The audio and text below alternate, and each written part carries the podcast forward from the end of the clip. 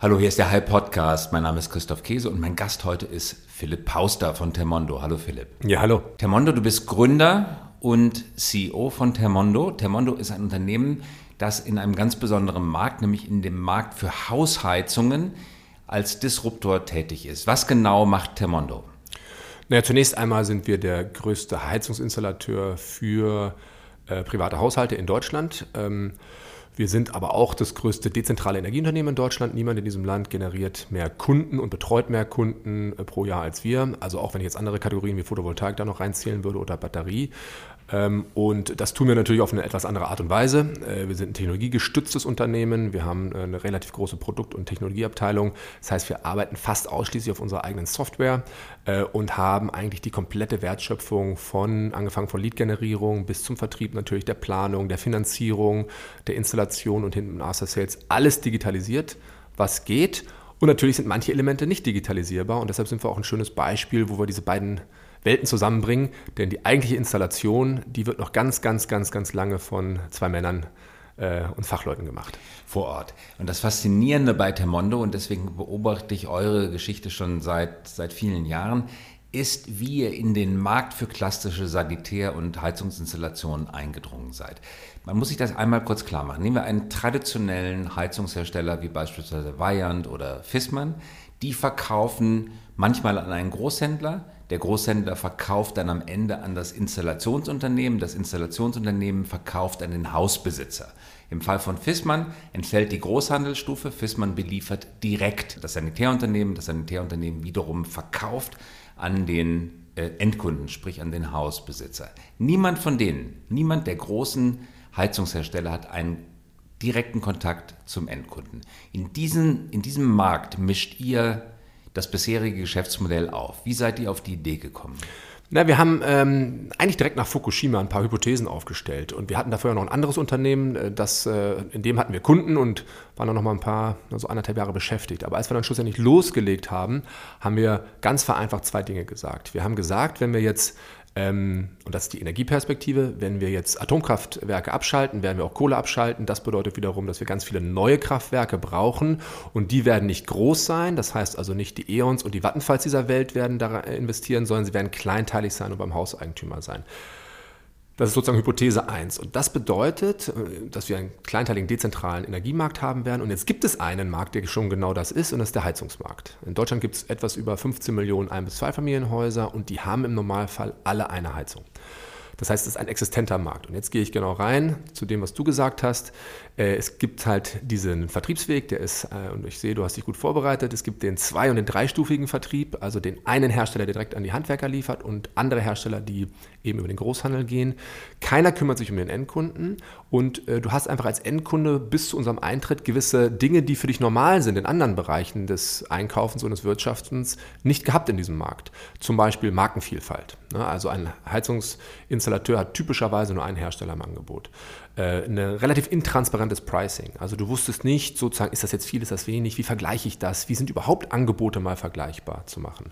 Ähm, du hast äh, keine sozusagen ähm, Komplettangebote bekommen, du hast keine Festpreisangebote bekommen. Bei uns sind alle Angebote Festpreisangebote. Also das, was wir nach der Planung dir sagen, das ist es. Äh, und es sind eben keine Kostenvoranschläge. Also du hast als Kunde bei uns eine ganz andere Sicherheit.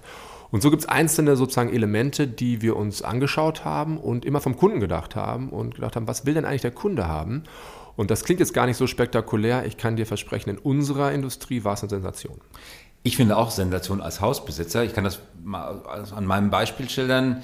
Haus renoviert aus den 20er Jahren, ist wunderschön geworden. Dann brauchten wir eine Heizung. Wir haben ein Sanitärunternehmen ausgewählt. Vielmehr der Architekt hat das Sanitärunternehmen ausgewählt. Oder noch genauer gesagt, er hat drei Unternehmen angeschrieben, drei Angebote haben wir reinbekommen. Eines haben wir nach Preis ausgewählt und dann ging es darum, die Heiztherme auszusuchen. Und ich habe, äh, am Ende ist es Fissmann geworden, ich habe die Entscheidung nie äh, getroffen, sondern es hieß dann einfach, das wird Fissmann und es wird dann rangeschraubt. Erst hinterher habe ich ein bisschen verstanden, wie dieser Markt funktioniert. Das ist nicht immer oder vielleicht sogar sehr selten die bestmögliche Empfehlung für mein spezielles Haus oder für meinen Geldbeutel gewesen, sondern oft sind es halt gerade die Unternehmen, die in diesem Moment, in diesem Quartal die meisten Provisionen bezahlen für den Handwerksbetrieb. Ist das so ungefähr? Ja, also das ist jetzt nicht auf Quartalsebene das Tempo, sondern eher, ähm, es sind schon eher längerfristig gewachsene Beziehungen zwischen Hersteller und ähm, äh, äh, Installateur oder Handwerker.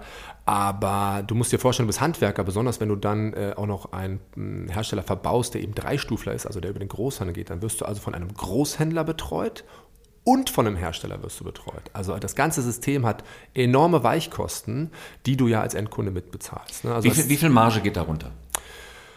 Naja, also der, der Heizungshersteller hat auf dem, und jetzt muss man sagen, eine Stückliste einer Heizungsinstallation ist ja mehr als nur der Wärmeerzeuger, also mehr als nur die Heizung. So ungefähr 50 Prozent des Warenwertes, äh, des Wareneinsatzes ist die Heizung. Die anderen 50 Prozent sind Pumpen, Abgassystem, äh, Speicher, Rohre und so weiter. Aber bei diesen 50 Prozent bei der Heizung, äh, das ist ein Produkt, da verdient der Hersteller immer noch 70 bis 80 Prozent Marge mit. Also der, das, das äh, Pricing, wie es sozusagen eigentlich alle anderen machen, wir machen es ja anders, ist so, dass, der, äh, dass es einen Bruttolistenpreis gibt. Dieser Bruttolistenpreis ist öffentlich für dich als Endkunde einsehbar, etwa in einer Großhandelsausstellung. Da steht dann also, sagen wir mal, 5000 Euro kostet diese Heizung. Und dann sagt der Handwerker, naja, lieber Herr Käse, ich gebe Ihnen hier mal einen Discount, ich gebe Ihnen das mal für 4.500. Er selber kauft es aber eben anhand einer Rabattstruktur, die spezifisch für ihn ist, äh, für, sagen wir mal, je nach Größe, wie groß er ist, für sowas wie vielleicht 2500 bis 2800 Euro ein. 2500 bis und hat dann der Ausstellung steht es mit 5000 Euro. Ja, wenn wir es mal als, das als einfaches Beispiel nehmen, dann ist das so. Aha, und zu welchem Preis gibt es der Hersteller der Heizung ungefähr ab? Naja, ähm, wenn er das dann für 2,5 einkauft, dann hat der Hersteller, äh, das wäre dann ein besseres Heizgerät, ein sozusagen höherwertiges Heizgerät, dann hat er das äh, sicherlich hergestellt für sowas wie vielleicht 700, 800 Euro. Mit anderen Worten, ich gehe in die Ausstellung, sehe einen Preis von 5000 Euro.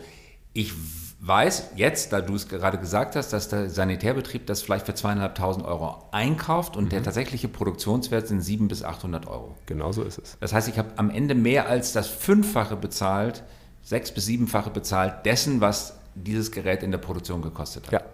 Und das ist ja mit eine der teuersten Entscheidungen in meinem Leben. Es gibt nicht so viele, es sind ja nicht nur... Äh, die vier teuerste, sagen wir immer. Die vier teuerste. Was, was Haus, Auto, Küche, Heizung.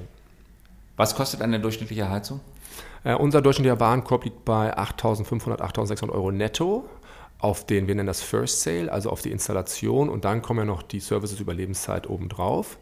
Ähm, äh, der Marktdurchschnitt wird sicherlich etwas höher liegen und das ist jetzt aber eine regionale Frage.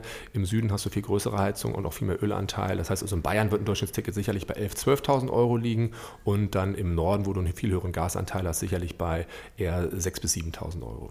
Also ich zahle einen relativ hohen Preis, habe keine Auswahl, ich vertraue diesem Sanitärbetrieb. Interessanterweise übrigens, wenn die Menschen in eine Bank gehen, Deutsche Bank, und sie kriegen dort einen DWS-Fonds empfohlen, dann sind sie mittlerweile aufgeklärt genug, um zu sehen, dass es keine wirklich freie Empfehlung ist, weil DWS gehört mit zur Deutschen Bank. Wenn sie aber zum Sanitärbetrieb gehen und kriegen eine Gastherme von Junkers angeboten, dann hinterfragen sie gar nicht, dass da eine ganz enge Vertrauensbeziehung und auch eine Kickback-Struktur, zumindest eine Rabattstruktur zwischen Junkers und dem ähm, Sanitärbetrieb besteht. Also da fehlt es im Augenblick noch an Verbraucheraufklärung. So ist es. Also du hast äh, zum einen hast du Volumenrabatte, die natürlich einen Anreiz setzen für den Heizungsinstallateur, möglichst viel vom gleichen Hersteller zu verkaufen. Also verkaufe 10 in diesem Jahr, dann kriegst du einen gewissen Betrag, verkaufe 20, kriegst du einen zweiten Betrag. Ähm, ähm, das äh, führt zu einem faktischen Anreiz, dass du möglichst nur einen Hersteller verbaust. Ähm, und dann äh, ähm, ähm, hast du natürlich auf der sozusagen äh, es ist zwar ein relativ forschungsarmes Produkt, wenn wir jetzt mal eine Standardheizung nehmen, also Gaswandhängen, das ist, das ist so der VW Polo, sage ich immer, ne? also, oder der VW Golf, das meistverkaufte, die meistverkaufte Kategorie.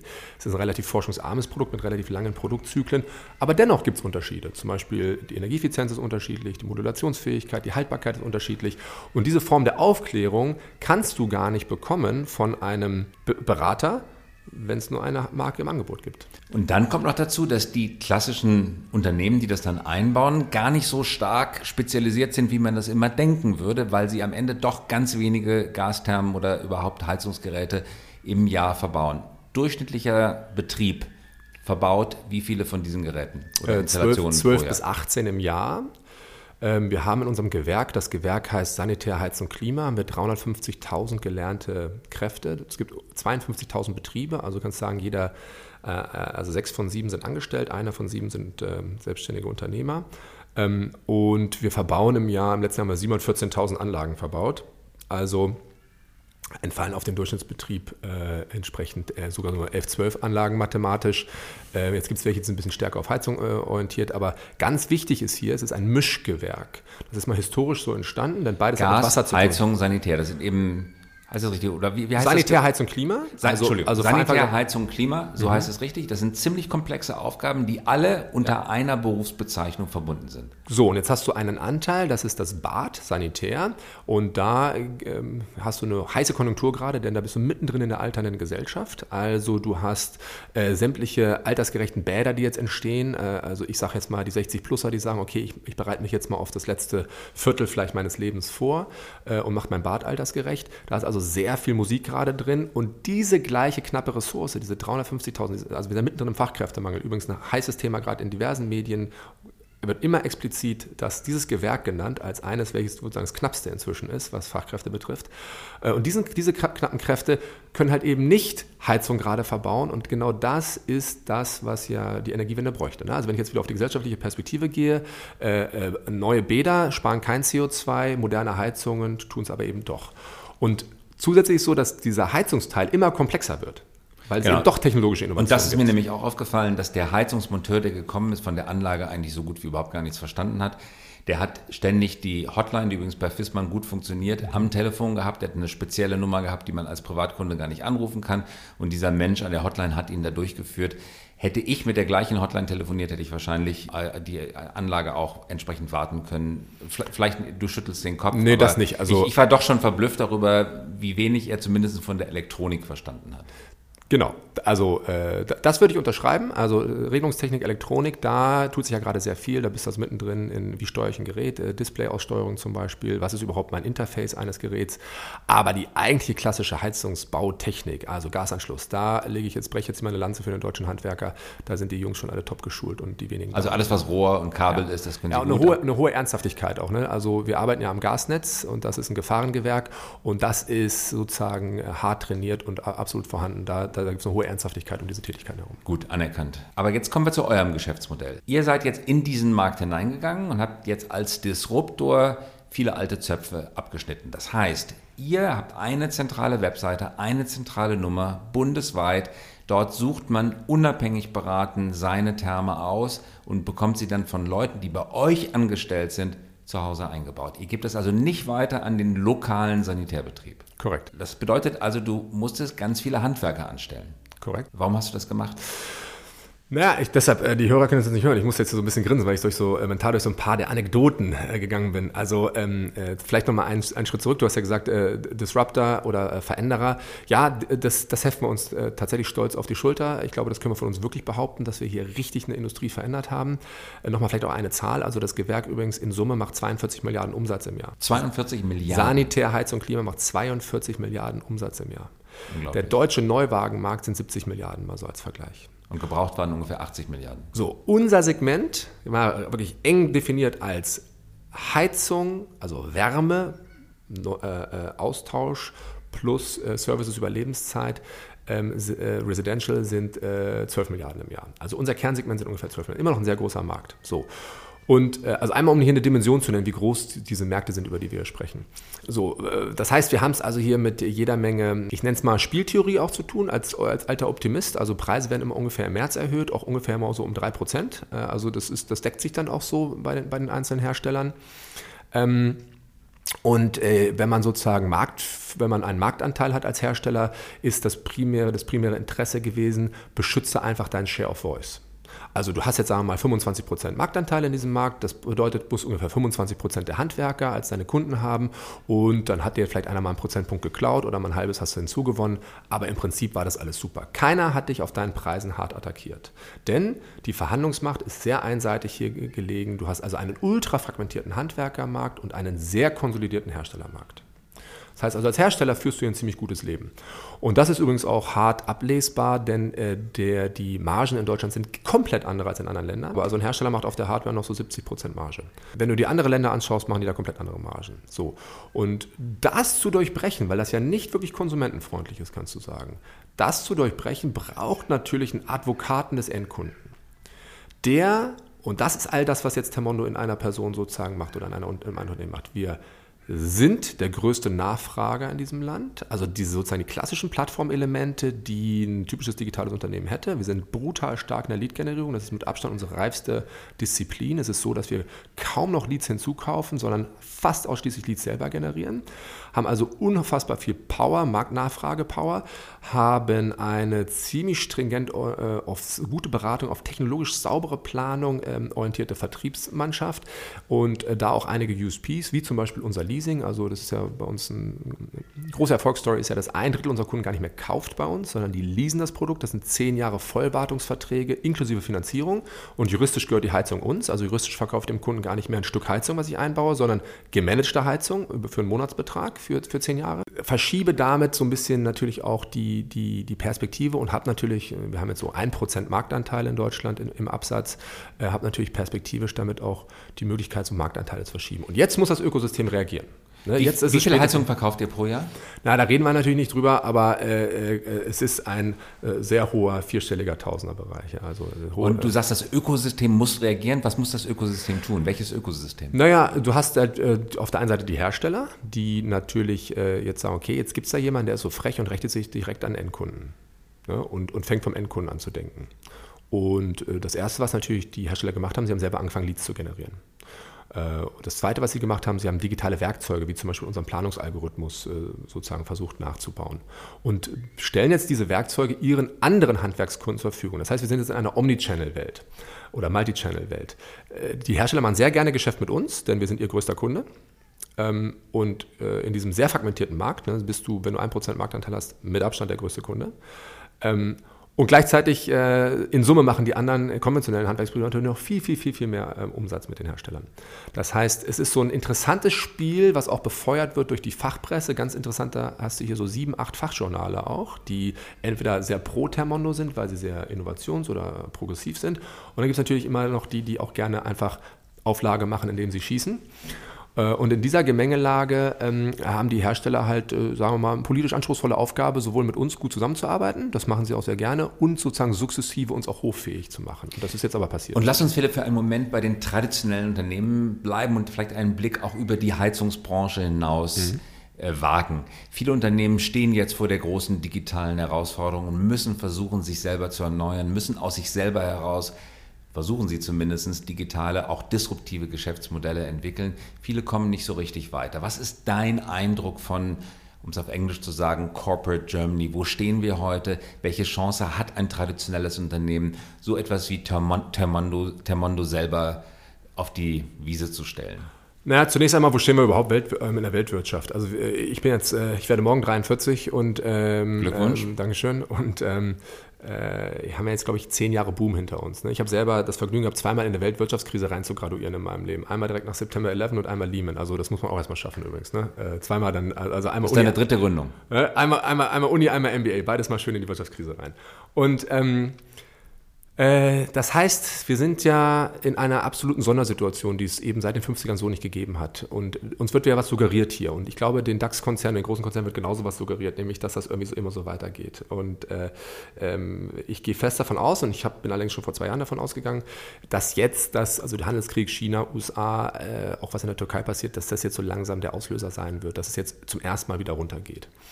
Und wenn das der Fall ist, dann ähm, werden einige der sozusagen deutschen Blue Chips nicht so gut aussehen, wie sie jetzt aktuell noch aussehen. Und dann werden sie, werden wir viele, viele Kostensenkungsprogramme sehen. Als Ex-Berater habe ich damals, direkt nach, als ich nach der MBA war, Beratung, habe ich einige davon äh, mit, mitgemacht. Ähm, und die heißen dann irgendwie sowas wie Future 2025 und so und haben dann äh, solche Namen. Das werden wir sehen. Und wir werden aber auch sehen, dass sich viele große Unternehmen noch viel ernsthafter fragen müssen, wie fit sie in der Digitalisierung sind. Und bisher haben sie Instrumente gezückt, die da lauten, äh, ein bisschen Venture Capital, ein bisschen Acceleratoren, ein bisschen Inkubation, ähm, aber nichts von dem, dem hat jetzt wirklich schon Scale erreicht, dass die wegbrechenden Profit Pools ersetzt werden können. Kann, kann so etwas wie betreutes Gründen eigentlich funktionieren? Ja, den Begriff habe ich tatsächlich vor zwei Tagen auch zum ersten Mal gehört, oder vor drei Tagen, betreutes Gründen. Ähm, das weiß ich nicht. Ich, ich, ich, da würde ich jetzt sozusagen faktenorientiert sein. Ich glaube, wenn ich jetzt auch mal die älteren Ökosysteme wie Silicon Valley nehme, als jetzt ähm, das deutsche Ökosystem ist ja wenige Jahre erst alt, dann weiß ich nicht, wie viele Erfolge es da gibt. Das kann ich nicht beurteilen. Aber so richtig ist ja, dass die wirklich großen Erfolge eher kein betreutes Gründen sind. Und das wäre für mich jetzt schon eher so ein Proxy für mh, hm, die Formel Venture Capital plus Gründer scheint erfolgsversprechender zu sein. Und betreutes Gründen bedeutet, es gibt jemanden, der auf seinem Angestelltenvertrag mal mindestens mit Rückfahrkarte, falls es schief geht, mit einiger sozialer Sicherheit gründet und wenn es nicht klappt, dann war es das halt gewesen und er kehrt wieder zurück. Wohingegen der echte Gründer mit Blutschweiß trennen, aber im Zweifel auch mit seiner wirtschaftlichen Existenz dahinter steht. Also Angst ist ein Faktor beim Erfolg. Auf jeden Fall. Äh, ich äh, bin äh, Verfechter davon, dass es eigentlich keinen Ersatz für diese Angst gibt. Also aus dieser Angst vom Tod entsteht ja ganz viel Energie. Angst vorm Tod lässt sich schnell laufen. Äh, Angst vorm Tod ähm, sorgt dafür, dass du auch abends noch hart drüber nachdenkst äh, oder vielleicht den Laptop nochmal aufklappst. Äh, Angst vorm Tod äh, führt dazu, dass du hart im Detail bleibst. Aus meiner Sicht eine äh, ganz klassische und wichtige Gründerstärke, immer im Detail zu bleiben. Ähm, und äh, also ich wüsste nicht, was für einen Ersatz es dafür geben sollte für diese Energie. Wie, lebst du denn persönlich mit ständiger Angst vor dem Tod? Ja, Gott sei Dank äh, habe ich eine ganz gute Resilienz. Also die, äh, nicht jede Minute meines Lebens begleitet sie mich, aber es gibt ohne Frage diese Momente. Und äh, wenn du diese Momente hast, ähm, dann ähm, ist es entweder so, dass es eine gute Nacht Schlaf mir hilft. Ne? Also meistens kommst du ja aus dem Büro und irgendwas ist passiert und dann so, oh shit, kriegen wir es hin. Boah, ist das wieder schwer. Wieder so ein nächster Anlauf. Also Firmenbau ist ja wie so ein Bergbesteigen mit einer schweren Kugel und ab und zu rutschst du ab und dann rutschst du wieder so ein paar Etagen runter. So, so muss man sich Company Building vorstellen. Und das Entscheidende ist, dass du es erst geschafft hast, wenn die Kugel über dem Berg ist. Und dieses frühe Feiern, das ist übrigens auch eine Schwäche von Corporates.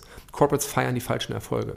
Corporates feiern Preise. Auch wir haben jetzt in den letzten 18 Monaten diverse Preise gewonnen. Ich persönlich habe einen Preis gewonnen, der ziemlich wichtig ist. Natürlich freue ich mich darüber, aber ich weiß ganz genau, dass wir jetzt zum zweiten Mal Cleantech 100 Firma geworden sind, eine 100 einflussreichsten Cleantech-Firmen der Welt, hat nichts mit unserem faktischen Erfolg zu tun oder eben nicht Erfolg zu tun. It's nice to have und es ist eine tolle Auszeichnung. Ich freue mich, dass wir gesehen werden, aber es hat nichts mit, unseren, mit der eigentlichen äh, Traction zu tun. Mhm. Im Detail bleiben bedeutet nicht zu viel über Strategie reden, sondern am Kunden arbeiten oder was bedeutet im ja, Detail bleiben? Genau, also ähm, ähm, ähm es bedeutet das. Ist, äh, aktuell führe ich zum Beispiel vier sehr kleinteilige Projekte, die aber ganz wichtig sind. Ähm, wir marschieren ja gerade jetzt auf die Profitabilität zu und äh, auch da, wenn ich da beim Bild bleibe, jetzt sind wir sozusagen echt einen Marathon gelaufen und wenn man den Berliner, den Berliner Marathon ist nicht, aber bei den, bei den Olympischen Spielen ist ja immer so, du läufst einen Marathon und die letzten 400 Meter sind ja im Stadion halt. Ne? Also wir sind jetzt so langsam jetzt ins Stadion gerade eingelaufen nach unseren 42 Kilometern und, äh, äh, und ich weiß aber, dass man jetzt noch stolpern kann, hat es ja alles schon gegeben und deshalb bin ich jetzt selber sehr hart auf einigen Projekten drauf und äh, das, ist, das, ist, total wichtig. Ich bin auch ein absoluter Zahlenfreak und ich glaube, das sind die meisten Gründer. Und du bist Leistungssportler, zumindest lange gewesen. Professioneller, semi-professioneller Basketballspieler. Wie groß bist du? Zwei Meter. Zwei Meter. Und gibt dir die Erfahrung aus dem Leistungssport auch etwas für deine Gründertätigkeit? Ja, total. Ich glaube, dass du im Sport ehrlich gesagt fast alles lernst. Äh, und das habe ich nicht sofort verstanden. Also als ich damals Sport gemacht habe, hatte ich noch nicht die Abstraktionsfähigkeit und die Lebenserfahrung. Aber äh, jetzt so rückblickend ist das äh, komplett so. Also Leidensfähigkeit, ja. Alles geben, trotzdem verlieren und wieder aufstehen, hast, lernst du. Auch mal übrigens Sachen zu machen, die wehtun, auf die man keine Lust hat, Big time. Also wenn du, äh, ich hatte, mein wichtigster Coach war Rumäne, dann hatte ich amerikanische, jugoslawische Coaches, also da wirst du sowas von zusammengefaltet und das schadet auch mal nicht fürs Leben halt. Ne?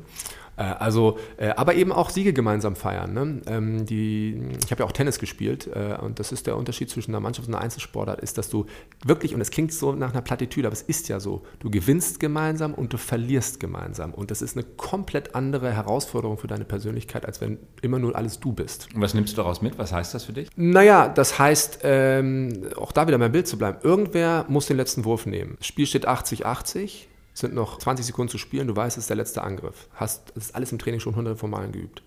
Spielzüge eingeübt und so weiter. Irgendwer muss jetzt aber spontan lesen, was passiert und den richtigen Wurf nehmen. Wirfst du zu früh und es ist nicht der Wurf, den ihr eingezeichnet habt, ist es und du triffst nicht, das nennt man Hero Ball im Basketball. Da will einer Hero sein. Ne, sind, da geht das Ego durch. Executest du ganz sauber durch und nimmst genau den Wurf, den du, vor, den du nehmen wolltest. Und das hat alles geklappt, alles perfekt. Das heißt, es ist eine Disziplinfrage hier. Es ist aber auch eine Frage, eben das Ego hinten dran zu stellen. Aber es ist auch eine Frage, irgendjemand muss die ruhige Hand haben. Und irgendjemand, und das heißt nicht, dass das der beste Spieler ist oder der Captain ist, aber irgendjemand muss cool genug sein, jetzt zu sagen, ich übernehme jetzt die Verantwortung, ich werfe jetzt drauf. Und da lernst du an einer Situation, glaube ich, kannst schon ziemlich viel ablesen. Warum tust du dir das persönlich an? Wenn du morgen als Chief Digital Officer in einem traditionellen Unternehmen anfangen würdest, würdest du, vermute ich, viel mehr für Geld verdienen, als du heute dir in deiner Firma bezahlst. Andererseits, wenn deine Firma mal teuer verkauft werden würde, so wie jetzt Relayer beispielsweise gerade an die Münchner Rück verkauft worden ist für 300 Millionen Dollar, dann könnte sich das Ganze lohnen. Warum machst du das? Also ich mache es jetzt nicht fürs Geld, natürlich ist aber finanzielle Unabhängigkeit schon was Feines. Da, ähm, ich habe ja nun die, äh, viele Kinder und ähm, vier Kinder, viele, also vier und ähm, äh, also natürlich äh, äh, ist das auch ein schöner Zustand. Das ist aber bei mir nicht die primäre ähm, Motivation. Ähm, ich mache ja auch das, was ich mache, mit einem Grund. Also ich sage immer, ich reise gerne, trotzdem könnte ich jetzt nie ein Travel-Startup machen, ähm, äh, sondern mein Thema ist genau dieses. Und die Chance und die Möglichkeit zu haben und es ja auch dann bis zum Weg eben schon geschafft zu haben, bei allem, was noch vor uns ist, eine Firma zu bauen, die wirklich in, im großen Kontext dieser Energiewende es eben einfach macht für die Hauseigentümer, eben Pionier ist und inzwischen auch eben oft kopiert wird, zumindest in Teilelementen oder auch gar komplett. Äh, das macht natürlich jede Menge Spaß. Ähm, und äh, ultimativ gibt es auch nichts, wo du so accountable bist wie als Unternehmer. Ne? Also diese, dieser lineare Zusammenhang zwischen Leistung und Output, den gibt es im Sport, und den gibt es im Unternehmertum. Den gibt es in der Corporate-Welt natürlich so nicht. Das ist ein guter Satz. Welchen Fehler hättest du dir gerne erspart? Oh, so viele. Wir haben mal, also mal der teuerste, dem teuersten angefangen. Wir haben mal auf einen ähm, Zulieferer gesetzt, der selber ein Startup war. Ultra prominente Investoren drin, teilweise die bekanntesten Investoren der Welt waren da investiert. Und da haben wir keine richtige Due Diligence gemacht. Äh, ich weiß nicht, ob, sie uns, ob das was gebracht hätte, aber Fakt ist, dass wir uns noch nicht mal diesen Gedanken gemacht haben und die sind dann einfach irgendwie ein halbes Jahr später pleite gegangen oder ein Jahr später pleite gegangen. Da haben einige Millionen haben wir da äh, at risk. Ähm, und wenn dein Hardware-Zulieferer pleite ist und du hast seine Hardware verbaut, ist das, äh, ist das ähm, nicht schön. also sprich Ersatzteile, Gewährleistung und so weiter. Ähm, das ist ein Riesenfehler gewesen. Das heißt, äh, das ist das, was ich Level 1 und Level 2 Entscheidungen nenne, von Jeff Bezos geprägt. Ähm, äh, ich sage, der Corporate hat das Problem, dass er alle Entscheidungen als Level 2 Entscheidungen betrachtet. Also jede Entscheidung ist groß, komplex und ich, die dauert lange. Und äh, das Startup kommt aus dieser Level 1 Entscheidungskultur, also einfach mal machen, äh, Try and Error.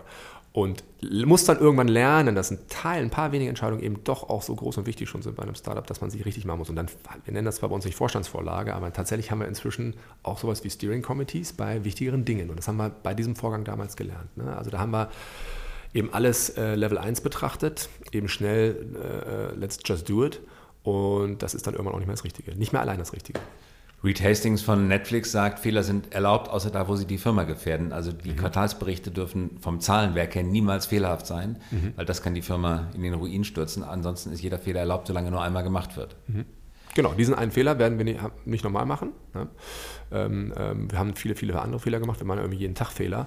Ähm, äh, aber ähm, ich sage mal, auf einer abstrakten Ebene ähm, wenn du zurückschaust in der Rolle eines äh, Gründer-CEOs, dann sind eigentlich die meisten Fehler, die du gemacht hast, rund um Personal.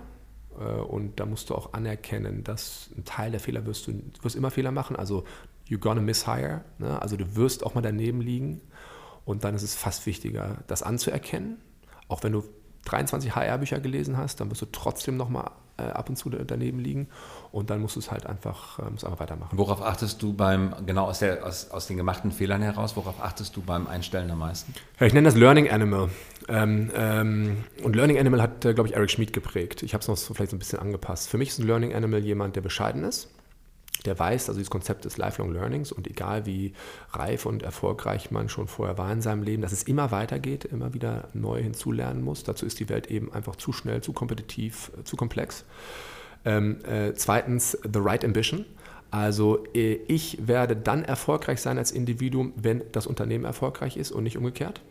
Also alles, was dem Unternehmen hilft, ultimativ hilft es auch mir in meiner Karriere. Ne? Also wenn ich jetzt sage, Termondo ist für mich jetzt ein Kapitel von drei, vier, fünf Jahren, ja, macht Termondo erfolgreich, dann wird es das Beste für dich sein statt sich innerhalb von Termondo zu optimieren. Korrekt. Chef, gib mir die Gehaltserhöhung. Korrekt. Gib mir das Auto, gib mir die Gehaltserhöhung, gib mir irgendwie, ich muss viermal in der Woche noch pumpen gehen, weil äh, das ist jetzt auch gerade wichtig in meinem Leben und so weiter. Ne? Also es gibt sozusagen, äh, wir alle müssen ja unser Leben leben und sollen unser Leben leben, aber es gibt halt Limits. Ne? Also du kannst nicht super ambitious sein und ult, also wir dürfen ja nicht vergessen, Firmenaufbau ist somit das Anspruchsvollste, was man machen kann beruflich.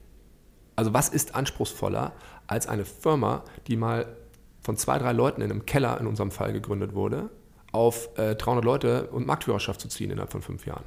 Mit einem, mit einem ultrakomplexen Operational Model. Also das meine ich halt, also du, du, du äh, bist gut beraten, damit dem und jeden Tag an die Aufgabe zu gehen. Ne? Und, ähm, und das, äh, das Dritte ist halt, ähm, sich selber nicht so ernst zu nehmen, aber die Sache. Ne? Du triffst ja schon ab und zu auf Menschen, die haben riesen Egos und es ist auch in Ordnung, ein großes Ego zu haben. Es ist, also da habe ich auch kein Problem damit. Aber nimm dich selber nicht so ernst, nimm die Sache ernst halt. Letzte Frage, Philipp. Sehr gute Beobachtung. Letzte Frage. Wenn du jetzt doch mal Chef eines traditionellen Unternehmens wärst, großer Mittelständler, eine Milliarde Umsatz, vielleicht sogar DAX-Konzern, und du müsstest jetzt Digitalisierung in Gang setzen, mit all den Schwierigkeiten, die wir kennen, mit all dem Beharrungsvermögen, von dem wir so viel reden, was würdest du tun? Also zum einen eine gute Milliarde weiß ich ob wir es schaffen, ne? aber meine erste Reaktion, wenn du die Zahl sagst, ist natürlich, dass ich da selber hinkommen will. Ob ich jetzt eine Milliarde schaffe, weiß ich nicht, aber ähm, wir wollen auf jeden Fall noch ein bisschen mehr umsetzen als heute. Ähm, als zweites, auch wir, und das ist ja ganz wichtig, äh, um auch Termono zu verstehen, wir haben ja einen hohen Anteil an Kollegen, die keine Freunde haben, kein soziales Umfeld haben, was auch in Startups arbeitet.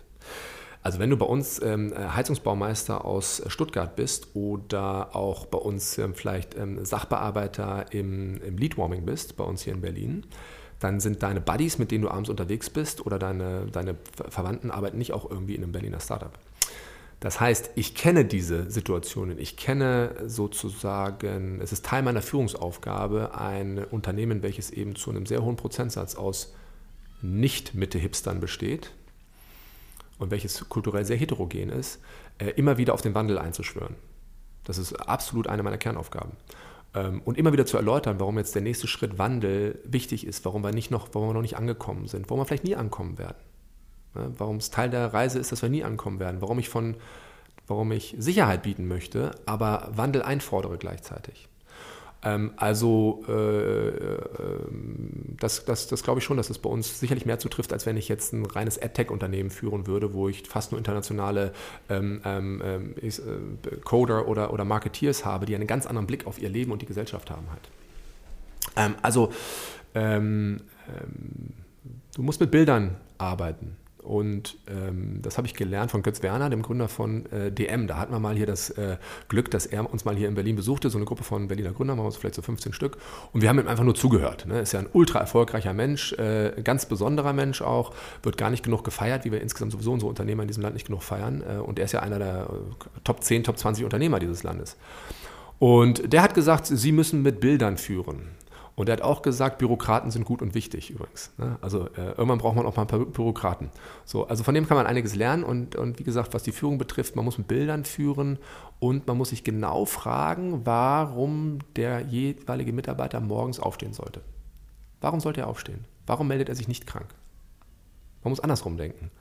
Und, ähm, äh, und wenn man DM führt, führt man ja auch viele, viele, viele Menschen, die, sagen wir mal, ähm, ähm, sehr enge, klar beschriebene Rollen haben, ne? die jetzt äh, sozusagen, Kassiererin, Lageristin. Korrekt. Ne? Und, und de deren aber Pflichtbewusstsein ganz wichtig ist. Ne? Also wenn sozusagen die Kassiererin morgens sich krank meldet und sie ist die, die den Laden morgens aufschließt, hast du ein Thema als DM-Marktleiter. Äh, ne? Und genauso hast du ein Thema, wenn du äh, Termondo leitest, äh, wenn äh, einer von zwei Installateuren sagt, montags, äh, ich möchte nicht zur Arbeit gehen, ich habe gerade Männerschnupfen ähm, äh, und dann, wir brauchen halt zwei Männer für die Installation. Das heißt, da haben wir noch viel zu lernen auch, da sind wir noch lange nicht angekommen. Äh, und das ist ein, auch, glaube ich, eine nicht endende Aufgabe, immer wieder in einer Sprache, die jeder versteht, die Bilder und, und, und, und äh, ja, die, ja, ich will nicht Vision sagen, weil es schon wieder ein Anglizismus ist, die Bilder aufzurufen, warum wir das alles machen. Und auch da wird es Teil der Reise sein, dass nicht jeder es versteht und zuhören möchte. Ein wunderbares Schlusswort, faszinierend. Ich habe wirklich ganz gespannt zugehört. Ich hoffe, unseren Hörern ging es genauso. Das war der High Podcast. Philipp Pauster zu Gast. Danke fürs Kommen, Philipp. Dankeschön. Und wir hören uns wieder in der kommenden Woche.